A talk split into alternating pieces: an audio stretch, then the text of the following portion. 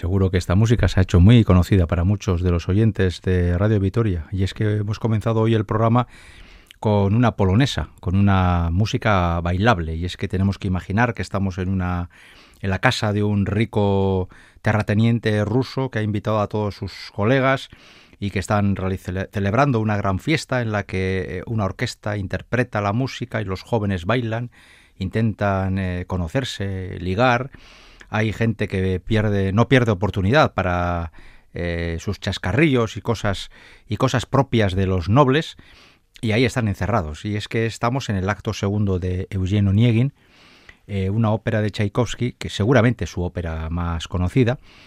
Y así hemos comenzado con esta música tan popular, hemos comenzado este programa de Operaón aquí en Radio Vitoria, porque vamos a dedicar nuestros próximos 55 minutos a repasar las óperas más importantes de su compositor, de Piotr Ilich Tchaikovsky. No es que Tchaikovsky sea un compositor que haya estado mucho en nuestro programa. En estos seis años y pico que llevamos de andadura no ha aparecido mucho, pero hoy le vamos a dedicar todo el programa completo, porque Tchaikovsky era un hombre de teatro. Es verdad que compuso muchas sinfonías y muy conocidas, muy célebres, también compuso conciertos para instrumentos y orquesta, otras piezas orquestales, música de cámara. Pero cuando decimos que Tchaikovsky era un hombre de teatro es porque hizo óperas y sobre todo hizo ballets. Y quizás la música más conocida de Tchaikovsky sea precisamente la música suya de ballet. ¿Es? La Bella Durmiente o El Cascanueces pasan por ser uno de los pasa por ser títulos emblemáticos del ballet y no hay eh, compañía de ballet en el mundo que no haya interpretado no alguna vez, sino muchas veces los principales ballets que compuso eh, este señor. Un señor que, por cierto, tuvo una vida tremendamente azarosa, ¿eh? porque mm, a nivel personal eh, sufrió de, profundas contradicciones internas a cuenta de su homosexualidad y de que en la Rusia de finales del 19 ese tipo de cosas no eran permitidas y además para Tchaikovsky, un hombre de profundas convicciones religiosas, ello le acarreaba bastantes problemas personales. Pero vamos con Eugenio Onegin, que es... Hoy vamos a presentar cuatro. Tchaikovsky compuso diez óperas. De esas diez óperas hay cinco que hoy prácticamente nunca se tocan. Luego hay una sexta, que sería La doncella de Orleans, que aparece muy de vez en cuando, y luego yo he elegido cuatro, que son las que más se suelen programar en los teatros. Y hay que decir que de esas cuatro, dos son populares, se interpretan bastante, esta Oniegin y luego más tarde hablaremos de La Dama de Picas, y otras dos aparecen de vez en cuando en los teatros, ¿no? Mazzepa y Yolanta. Y por orden cronológico, esta es la primera de las obras, de las óperas de Tchaikovsky que van a conseguir un cierto éxito, y este es su éxito más importante. ¿Quién es Yevgeny o Eugenio Oniegin, el protagonista? Pues es un héroe es un antihéroe, porque es un señor que, es noble, que vive bien y que se va a permitir eh, dejar plantada a la señora Tatiana, que es una heredera eh, joven, atractiva y que va a ser millonaria, y que le va a dejar plantado porque Onegin no quiere que nada ni nadie le moleste en su vida eh, personal. Él quiere vivir fiestas, mujeres, sin ninguna preocupación y tener un compromiso formal con una señorita, aunque fuera tan atractiva y eh, a todos los niveles como Tatiana, para ella es un problema. Para él es un problema, perdón. Y entonces se va a, va a rechazarla, va a dejar a la pobre Tatiana enamoradísima, pero compuesta y sin novio, y es tan antihéroe que además va a conseguir provocar los celos de su mejor amigo, de Lensky, e incluso, a pesar de que no lo quiere hacer, va a acabar retándole a duelo a Lensky y con motivo de ese duelo acabará matando a su mejor amigo. Evgen Onegin en la ópera es un barítono y Lensky, su mejor amigo, es un tenor. Vamos a escuchar el gran momento del tenor, en la voz de, una, de un cantante que para mí está entre los mejores de la historia del siglo XX. Y no hablamos ni de Pavarotti, ni de Domingo, ni de Corelli, ni del Mónaco, ni de Stefano, nada, ninguno de esos. Se llama Sergei Lemesiev y es un artistazo como la copa un pino. Y si no, por favor, escuchen el, el aria que canta este tenor antes del duelo con su mejor amigo, cuando reflexiona sobre la muerte, sobre su destino, sobre la tristeza del momento de tener que vivir un duelo con el mejor amigo. Es el célebre Cuda Cuda. Y luego hablamos del tenor.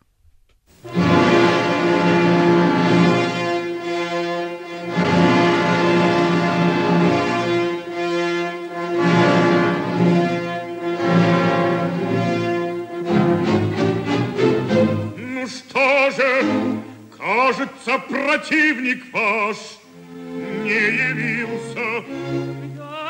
Явится сейчас.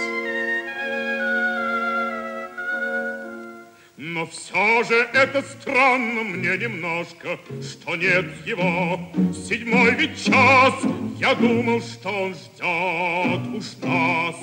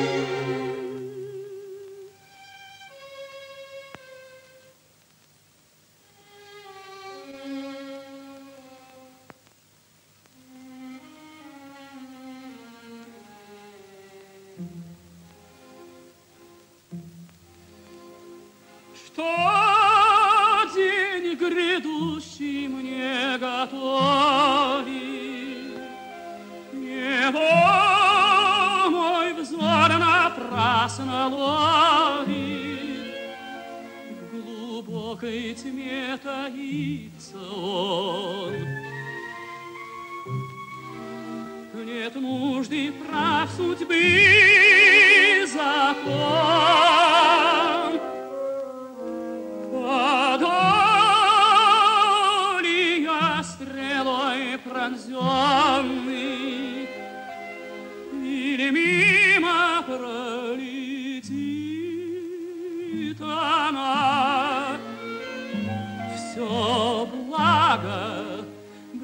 видения и сна приходит час, приди.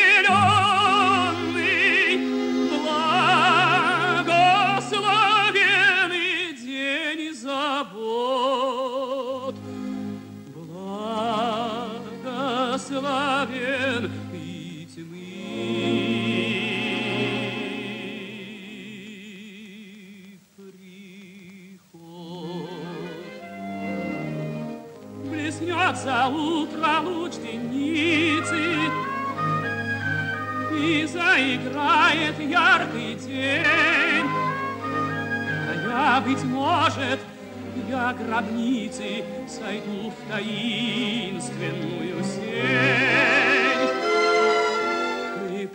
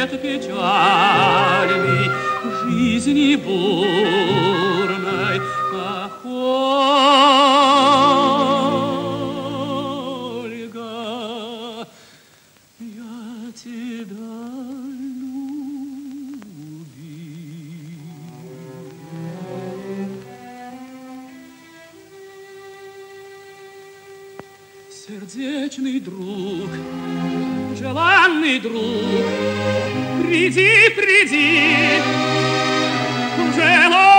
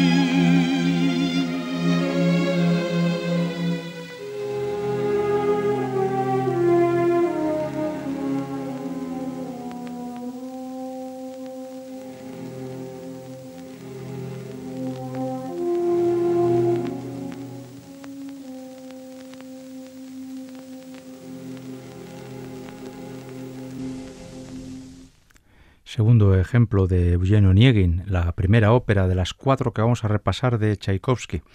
En este programa que dedicamos aquí en Radio Vitoria a la figura del genio eh, ruso del siglo XIX, que falleció en las puertas del comienzo del siglo XX. Tchaikovsky vivió siempre bajo el régimen zarista. Eh, antes comentaba el valor del Lemesiev, el eh, Sergei Lemesiev, el tenor que acabamos de escuchar. Yo estoy convencido que si este señor, en vez de haber nacido en Rusia, hubiera nacido en Milán, en Nápoles o en Zaragoza, hoy en día sería uno de los más grandes y de más reconocidos tenores del siglo XX. Pero por desgracia, en nuestro eh, eurocentrismo occidental, donde pensamos que todo se ha hecho entre, en, hablando de música y de ópera, entre Italia, Francia y Alemania, nos olvidamos que en toda la Europa oriental ha habido eh, compositores, cantantes y otros intérpretes de enorme valor que quizás no los hemos tenido al alcance de la mano por distintas razones políticas, culturales, idiomáticas, pero bueno, que hoy en día eh, no hay excusa y uno puede a través de las redes sociales puede alcanzar cualquier grabación. Este señor eh, cantando sencillamente es increíble, o sea, es muy difícil ponerle un pero. Y luego tenemos el ejemplo de otro, que es un perfecto desconocido en, en Occidente y que en el mundo soviético, como le ocurrió a Lemesiev, en el mundo soviético fue eh, adorado de una forma proverbial. ¿no? Aquí tenemos a Lemesiev, luego eh, oiremos a Pavel Litchinian, pero tenemos también a Iván Kozlovsky y a tantos y tantos bajos, sobre todo bajos soviéticos del siglo XX, que han sido enormes, figuras grandísimas y que aquí los ignoramos yo creo que por pura pereza intelectual. Bien, eh, el tercer y último ejemplo de esta primera ópera que repasamos, eh, es eh, un área por la que yo reconozco tener una debilidad especial. Tatiana al final se olvidará, aunque sigue enamorada de él, ¿eh? se olvidará de Oniegin y se casará con el príncipe Gremin. El príncipe Gremin es sustancialmente mayor que Tatiana, y Oniegin, cuando se cae del caballo, es decir, cuando se da cuenta de las tonterías que ha hecho en la vida, matar a su mejor amigo en el duelo, y abandonar a la mujer que quiere, a Tatiana, va a tratar de dar vuelta atrás, hacer vuelta atrás. Claro, con su amigo no hay nada que hacer porque está muerto. Pero con Tatiana sí, y trata de reconquistarla. Pero Tatiana ya se ha casado con el príncipe Gremin, y aunque no está enamorada de él, del príncipe, le debe lealtad y le demostrará que una persona con principios eh, es muy importante. Y al final, Oniegin, por eso es el antihéroe, se queda solo. Nadie está con él. Se queda solo porque él ha perdido a sus amigos, ha perdido a sus eh, amores y se ha quedado más solo que la una. El príncipe Gremin es un papel muy cortito y prácticamente todo lo que canta lo vamos a escuchar a continuación, porque tiene un área, ya he dicho, que a mí siempre me ha producido una especial sensibilidad. me gusta, me encanta. Eh, por eso no me importaría, por ejemplo, ser capaz de cantar solo esto, aunque luego me estuviera casi toda la ópera esperando entre bambalinas para salir. Además, vamos a escuchar el aria del príncipe Gremin en la voz rotunda, absoluta, potente, como pocas, del bajo búlgaro Boris Christoph.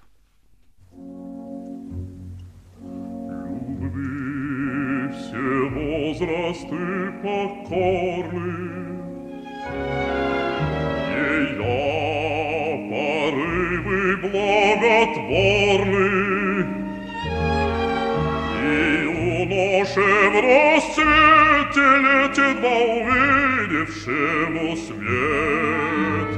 И закаленному судьбой бойцу седою головой. Онегиня скрывать не стану, безумно я люблю Татьяну. Тоскливо жизнь моя текла, а моя билась и как солнце луч среди ненастья, мне жизни молодость да молодость еще.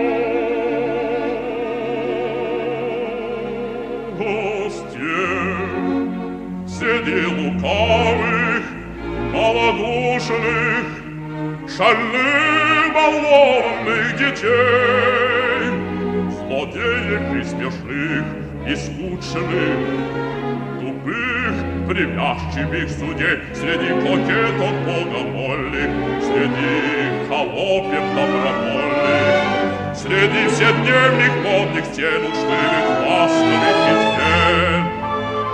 среди холодных приговоров, жестоко сердой суеты, среди досадной пустоты расчетов дум и разговоров.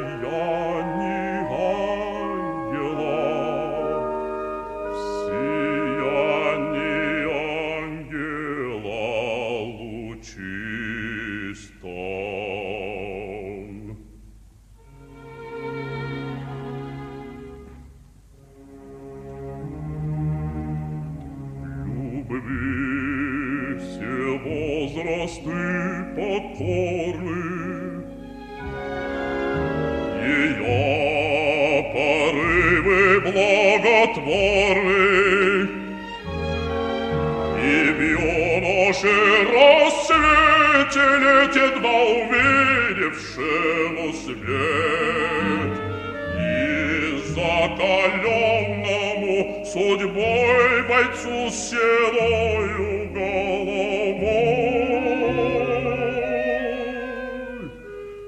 Онегиня скрывать не стану, Безумно я люблю Татьяну, Тоскливо жизнь моя текла, Она явила и дала, Как солнце луч среди ненастья,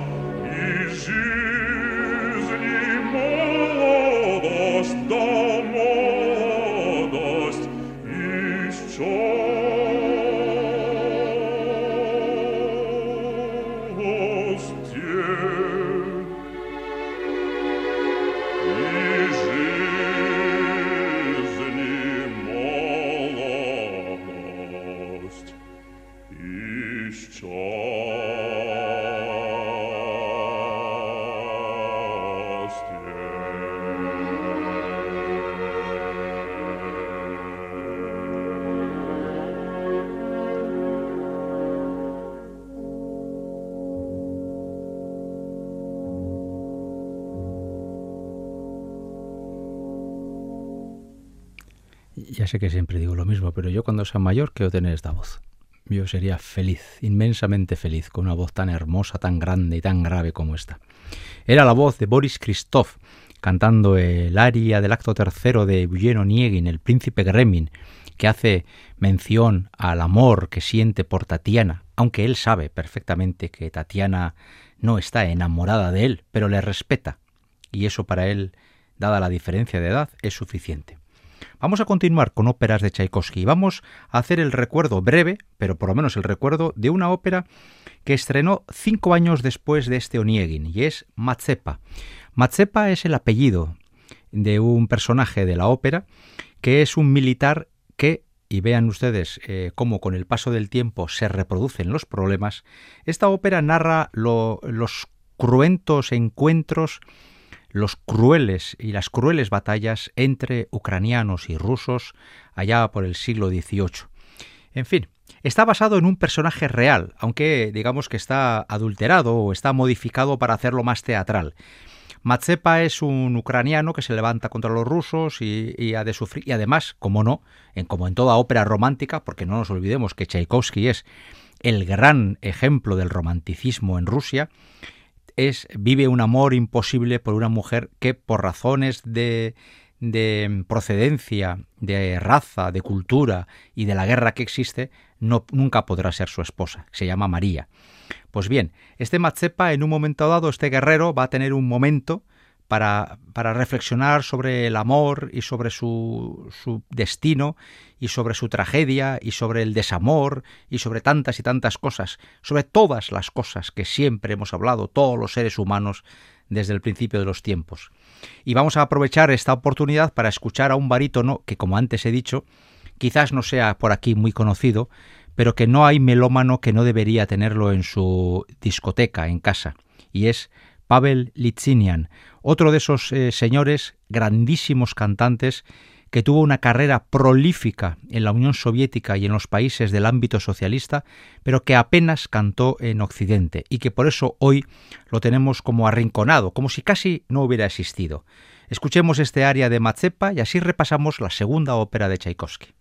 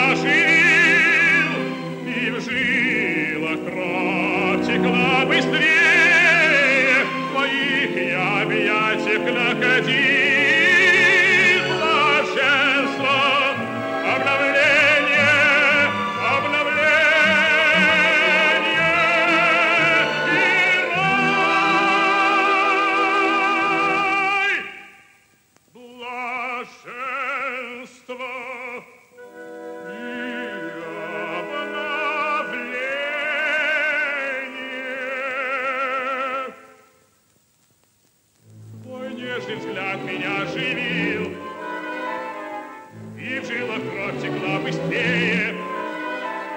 В твоих объятиях находил я рай, В твоих объятиях находил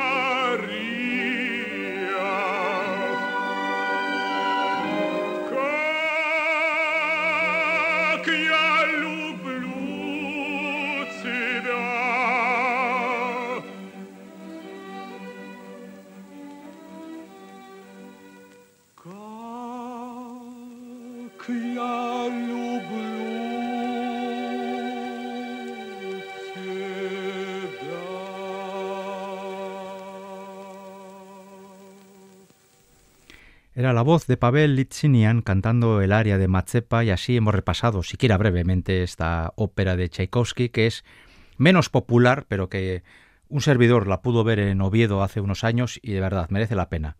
Vamos a, a- por cierto, eh, quiero decir, porque para centrarnos, que aquí en Radio Vitoria estamos en, Ópera Or, en la cita semanal con la ópera, construyendo la propuesta 262 que está dedicada a las óperas más relevantes, más importantes de Piotr Ilich Tchaikovsky. Y nos está esto permitiendo escuchar grabaciones de al- algunas ya de hace años, de hace más de medio siglo, que se grababan en, eh, el mundo soviético, eh, dando la espalda a todo el mundo de Occidente. ¿no? Este programa lo estamos haciendo entre Norberto Rodríguez en el apartado técnico y un servidor Enrique Bert ante el micrófono. Y precisamente con Norberto estaba yo ahora hablando de la cantidad ingente que no, seguramente ni podemos imaginar de grabaciones que existen y que se hicieron con la Casa Melodilla eh, durante la época de la Unión Soviética y que están eh, seguramente arrinconadas en algún almacén en Moscú o en San Petersburgo, a saber dónde estarán, horas y horas y horas de música guardadas en su versión original que aquí en Occidente no se conocen. Porque aunque los que somos curiosos intentamos encontrar cosas, encontramos alguna cosa, eh, me consta, por ejemplo, muchísimas óperas que jamás hemos visto aquí una grabación de esas óperas, en la Unión Soviética estaban grabadas. Y habrá un montón de cosas que se pudieran hoy eh, eh, reeditar para que los aficionados a la ópera pudiéramos disfrutar de cantantes que, como antes decía, en Occidente son ignorados y que, sin embargo, son de una calidad interpretativa y técnica realmente espectacular. Toda esta gente cantaba en el Bolshoi de Moscú o en el Marinsky entonces de Leningrado, ahora de San Petersburgo, y hacían prácticamente a función diaria. Y esta gente eh, tiene grabadas todas las óperas de todos los compositores eh, soviéticos y rusos anteriores que el gobierno eh, de la época o los gobiernos de la época quisieron. Está todo grabado. Pero por desgracia aquí nos llegan a cuentagotas cosas muy muy pequeñas. Es un tesoro cultural que supongo algún día alguien nos permitirá su acceso con mayor facilidad. Vamos con la tercera ópera de Tchaikovsky, La Dama de Picas, que es la otra gran ópera conocida. Y vamos a comenzar quizás con algo muy lógico, ¿no? que es la obertura de la, ópera. Y esto nos permite eh, escuchar, poder escuchar al Tchaikovsky sinfónico. ¿no? Tchaikovsky y sus sinfonías son uno de los pilares de, la, del corpus interpretativo de cualquier orquesta sinfónica del mundo. Y esos cuatro minutos y poquito de la obertura de la Dama de Picas nos permite disfrutar de la calidad alta, muy elevada, del Tchaikovsky sinfónico. Dirige a la orquesta Mrs. Rostropovich.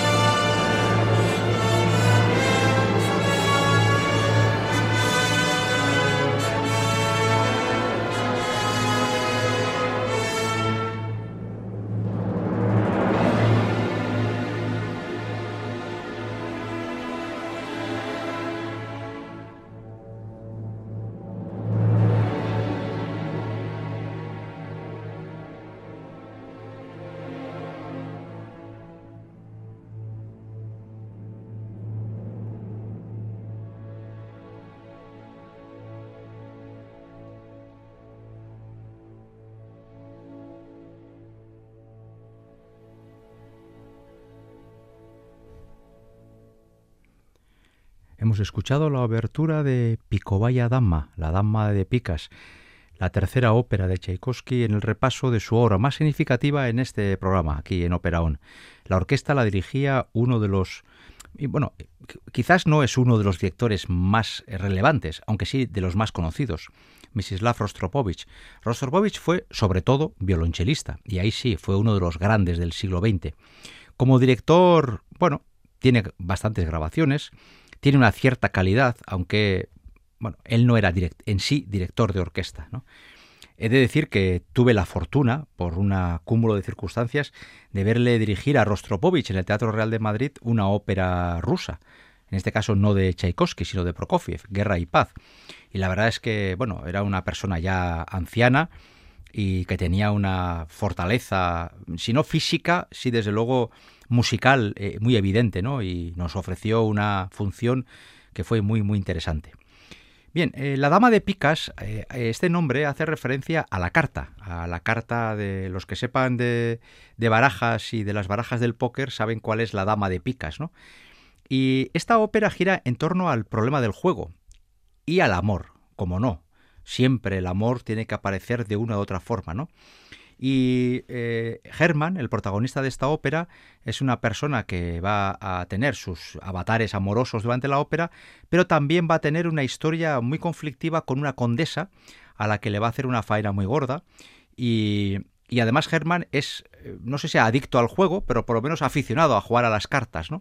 Y en diferentes situaciones, pues eh, Herman va a vivir distintos problemas con el juego y, la ópera finalizará con una partida de cartas en la que Herman perderá.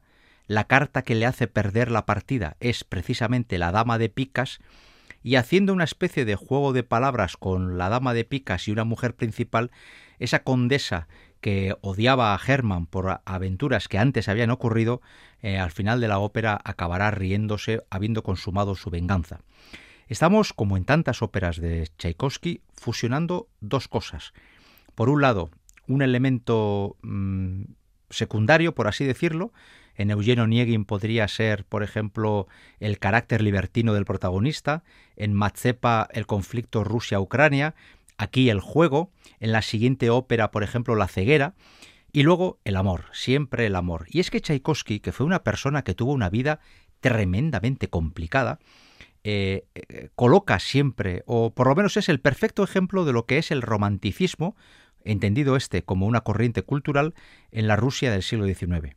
Tchaikovsky va a fallecer en 1893, es decir, 12 años antes de la primera revolución en Rusia, que será un fracaso, y 24 años antes de que triunfara la Revolución Socialista de 1917. Es decir, Tchaikovsky va a vivir una Rusia siempre, toda su vida, una Rusia profundamente religiosa y con un sistema político profundamente autárquico, el zarismo, donde los que tienen, los poquitos que tienen mucho, tienen muchísimo y muchísimos no tienen prácticamente nada. En este mundo Tchaikovsky vive bien y es un músico reconocido, pero como antes he dicho, es homosexual y en ese contexto su homosexualidad le va a traer muchísimos problemas y acabará incluso casándose con una mujer a la que no quiere ni por supuesto desea, solamente para tratar de eh, mitigar o para disimular la imagen que algunos tenían de él porque ya se rumoreaba que podía tener algún gusto sospechoso. Tchaikovsky acabará casándose y este matrimonio resultará un fracaso absoluto. Tchaikovsky solo conseguirá dos cosas. Primero, que su imagen continúe siendo negativa y además esta mujer, que sí estaba enamorada de Tchaikovsky, sufra muchísimo al ver que su marido en el fondo ni le quiere ni le desea. Vamos a escuchar otro fragmento de La Dama de Picas, la canción de Polina, una de las chicas que aparece, una de las mujeres que aparecen en la ópera. Y esto nos permite escuchar, como es costumbre también en Rusia, la voz de una mujer de voz grave, ¿no? Olga Borodina, una de las grandes mezzosopranos de los últimos 25-30 años. Son cuatro minutos que nos disponen ya para ir hacia el último corte musical.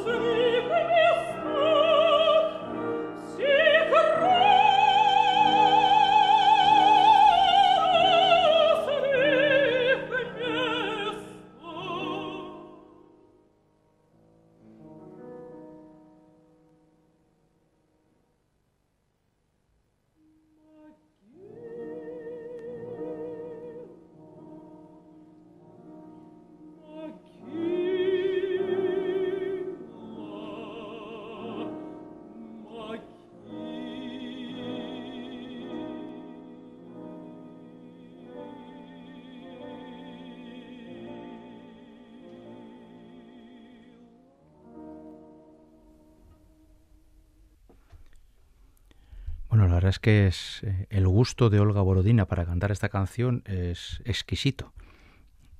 Hemos escuchado a la voz de esta mezzosoprano rusa cantando este fragmento de Picovaya Dama, la Dama de Picas, la tercera ópera de Tchaikovsky que hemos repasado. Y nos quedan ya unos pocos minutos y vamos a repasar una cuarta ópera, que es la última que compuso Tchaikovsky, Yolanta. Yolanta eh, tuvimos la fortuna de poder escucharla y verla, bueno, verla no tanto porque fue en versión de concierto, en la quincena musical Donostierra yo creo que hará unos 10 o 12 años. Y el argumento de la ópera es bastante curioso. A mí la verdad es que eh, es un argumento que, a, mí, a mí personalmente me chirría, ¿no? viendo otros argumentos de Tchaikovsky. Es un argumento bastante fantasioso y, y con muy poquita credibilidad.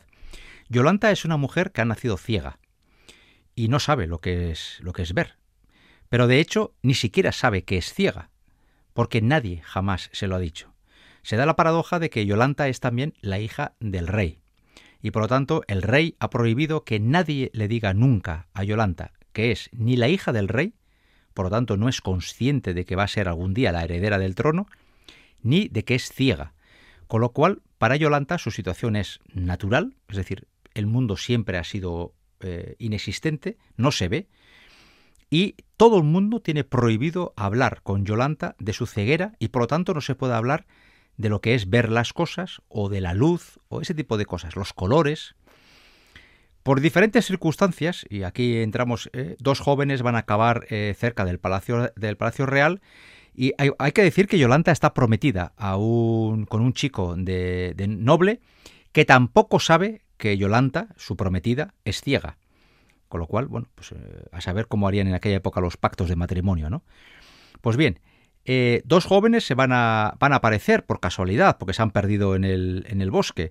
Van a aparecer en el Palacio Real y uno de ellos es el prometido, que cuando ve el pastel dice, uff, yo no quiero saber nada. Vaya marrón, casarse con una chica ciega, ¿no? Pero el otro, eh, al ver a Yolanta, siente un amor impulsivo por ella y no le importa que esa chica sea ciega, porque este joven nuevo sí se va a dar cuenta enseguida que Yolanta es ciega. Y va a hacer algo que parece natural, y es explicarle a Yolanta lo que son los colores, lo que es el ver las cosas, eh, lo que es la luz y cómo ella vive en una oscuridad permanente. ¿no?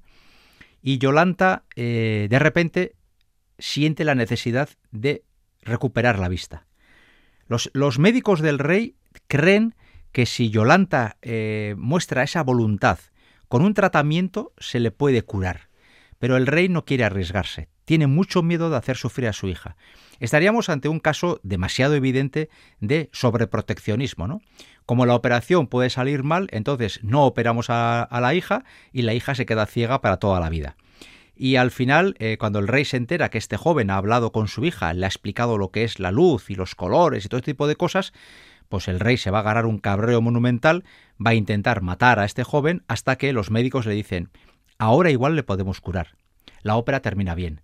A Yolanta le hace el tratamiento, recupera la vista, se casa con el chico que le gusta y todo acaba, todos acaban felices comiendo perdices.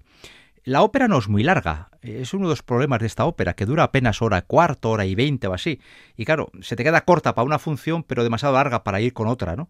Pero es una ópera que poquito a poco va apareciendo en los teatros y la verdad es que es muy interesante en lo musical. Yo creo que lo dramático y en la historia queda un poquito... El programa de hoy, este programa 262, lo vamos a cerrar escuchando a una Yolanta que es hoy por hoy seguramente la Yolanta de referencia, la más importante. La cantante rusa más importante, Ana Netrebko. Vamos a escuchar este aerioso y así terminamos este programa que hoy hemos dedicado aquí en Radio Vitoria a repasar la ópera, las óperas, la obra operística más importante de Piotr Ilich Tchaikovsky. En la confianza de haberles hecho pasar un buen momento con, con música rusa de muchísima calidad, hasta la semana que viene.